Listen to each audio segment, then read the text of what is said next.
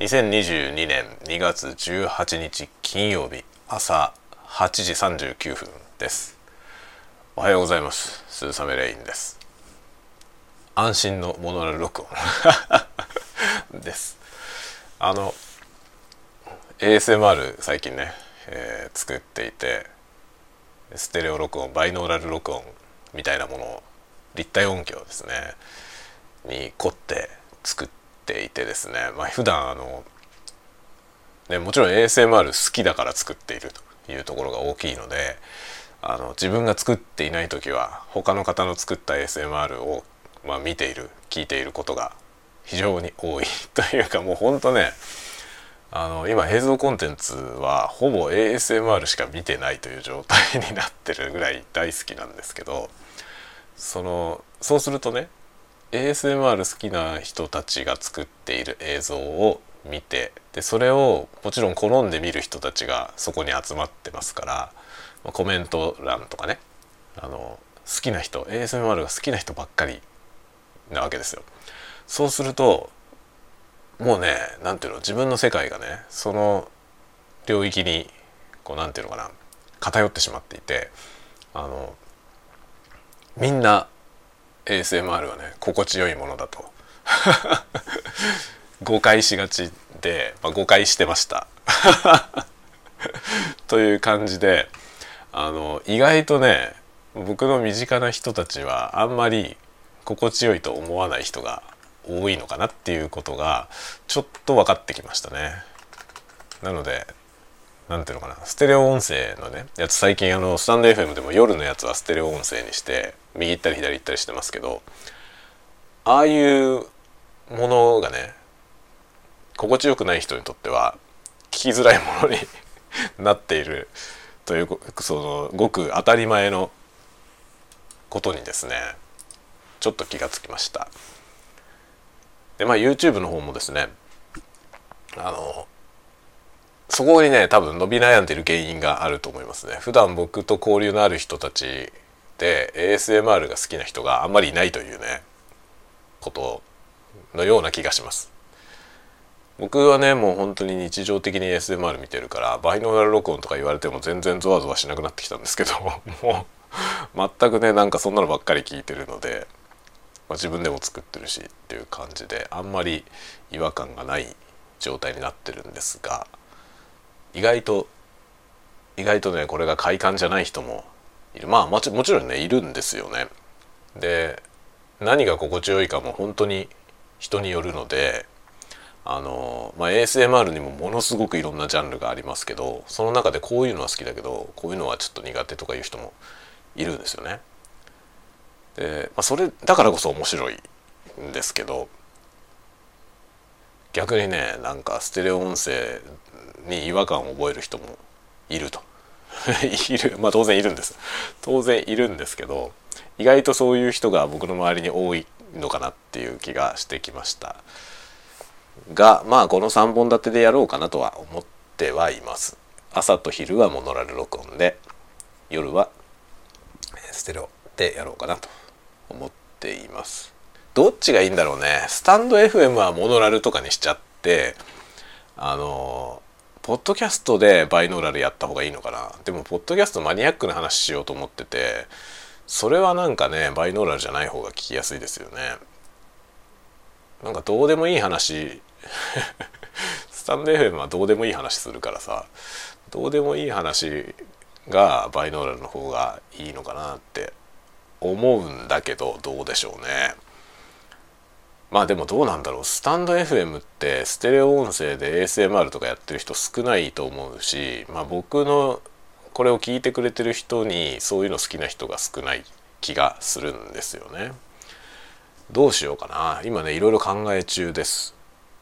でもねそのステレオ録音で右行ったり左行ったりっていうやつはねやっぱり BGM があるとね結構効果が薄まってしまうんですよね。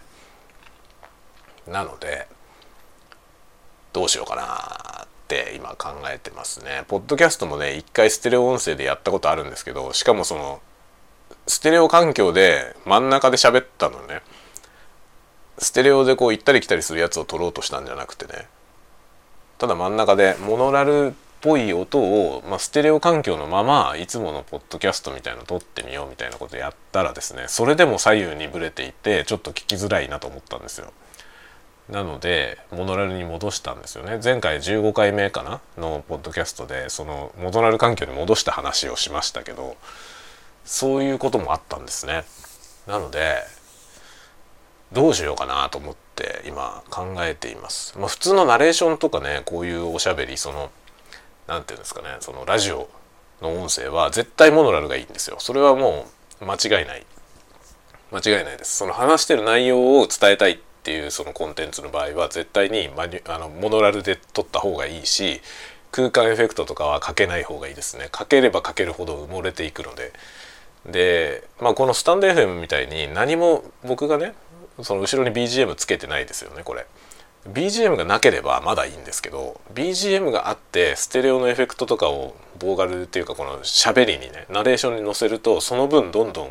背景に薄まっていくというかねその中に埋もれていくんであの前に出したいと思ったらモノラルでポンと置いとくのが一番前に出るど真ん中に出ますんでね聞きやすいんですよね。そういう意味では絶対モノラルがいいんですけどこのね ASMR 効果を 効果をを引っ張り出したいわけですね僕の場合ね。なので、まあ、ステレオ音声をやっているんですけどどうなのかなってちょっとそれがあまり心地よくない人が多いとすると、まあ、ASMR だけでそのね YouTube だけでバイノーラルやった方がいいのかなってちょっと思いもしますね。夜の雑談のやつもねあのステレオ音声面白いかなと思ってステレオ音声にしてんだけどあれのせいで聞きづらいっていう人が多いんだとしたらちょっとどうしようかなって思うよね。というようなことをね今考えているところです。まあ別にねその何て言うのかなあのこれは特定の誰かに向けて作っているわけではないのであのまあこういうものですっていうことでね だかステレオ録音がなんか不快な人はねあの朝と昼のやつだけ聞いてねっていうことでもいいような気はするんだけどどうしようかなと思っていますね。まあ、ポッドキャスト、うん、ポッドキャストの方で、まあ、ポッドキャストってどうしてもさ番組っていうイメージがあるから同じフォーマットでずっとやるやる方がいいと思うんですよね。急にあのポッドキャストのね中にあの今回は ASMR ですみたいなのが入るとそれこそ聞きづらいよね多分ねシリーズだと思って聞いてる人がさ 急に全然違うものが入ってくるとねどうなんだって話になるじゃない？なのでまあポッドキャストで ASMR みたいなことやるんだったら別のチャンネル作った方がいいですよね。みたいなことをね思っているんですよ。なので、まあ、やっぱりね YouTube と2本立てで YouTube はもう最初からチャンネルが ASMR って言ってるから ASMR が好きじゃない人は見に来ないと思うんですよね。だから別にいいと思うんですけど逆になんか ASMR じゃないものが上がってる方が微妙だよね。ASMR って歌ってるチャンネルだからね。まあそういうことをね今いろいろ考えているところですまあスタンド FM はもともとむちゃくちゃだからさ僕のやつはねめちゃくちゃコンテンツってことでいいのかなとも思うけどちょっといろいろ考え中ですがまあスタンド FM はもう本当にね試行錯誤をそのまんま放送していくつもりなので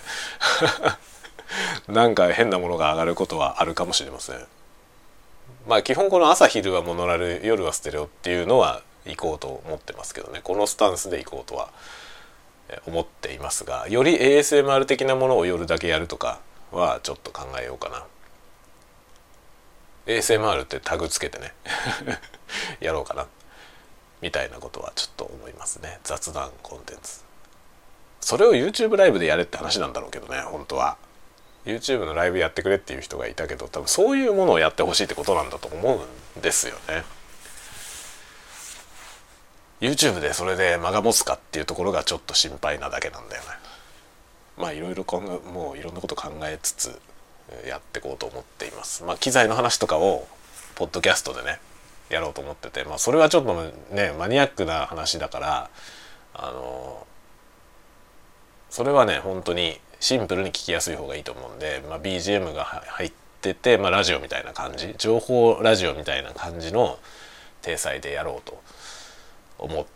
てるのでモノラル録音まあモノラル録音の環境に戻したしねそれでやろうと思っています。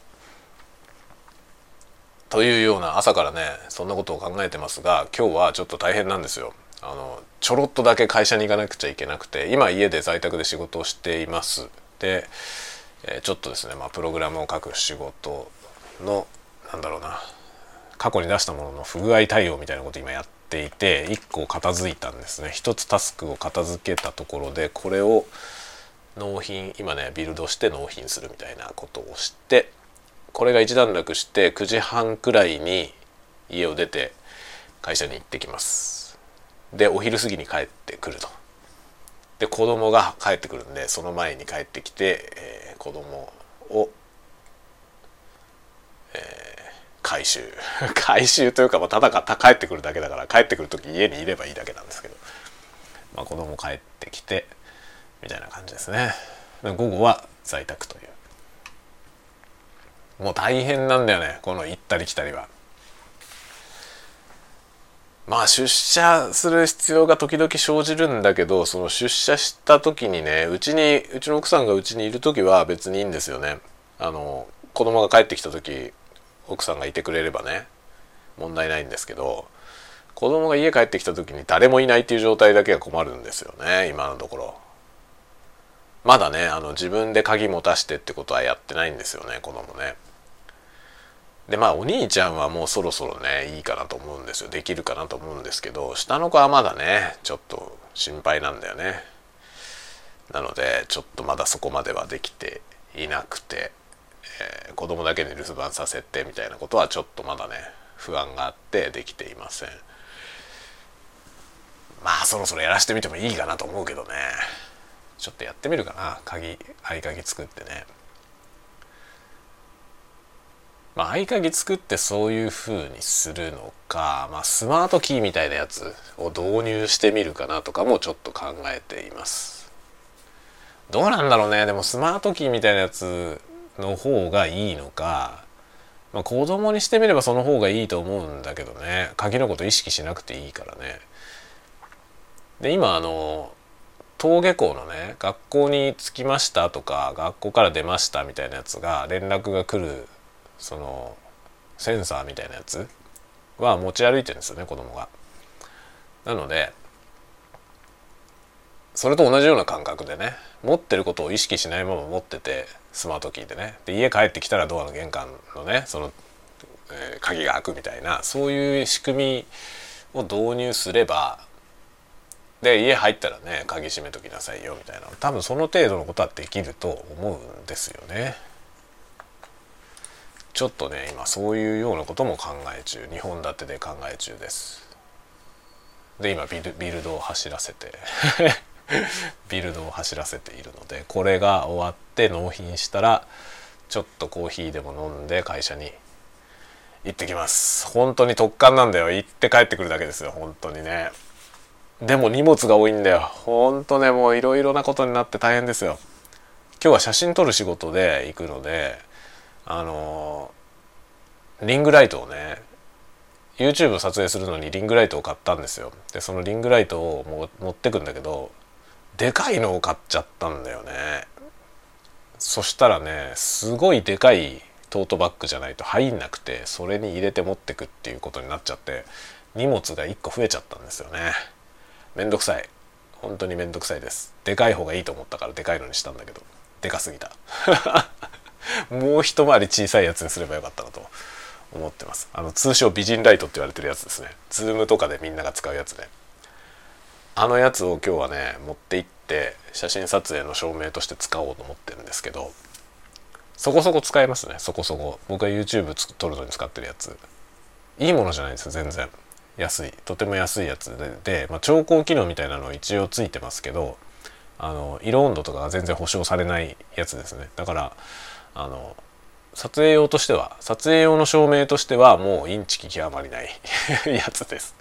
でもね必要十分だよ。それそれぐらいでも全然問題ないです。ないよりマシ。という感じで今日はそういう仕事をしてで速攻帰ってくるという一日でございます。多分ねお昼ご飯食べる時間がない。お昼ご飯食べる時間ないのでお昼の配信もありません、えー、なので今日はこの後今日これをやってその後はもう夜のやつですね。夜はまたステレオで行くと思いますけど。わかんない。ちょっと今日はね夜もモノラルでやってみるかも。ということで一旦この辺で、えー、お別れしましょう。では皆さん今日も一日元気にお過ごしください。ではまた。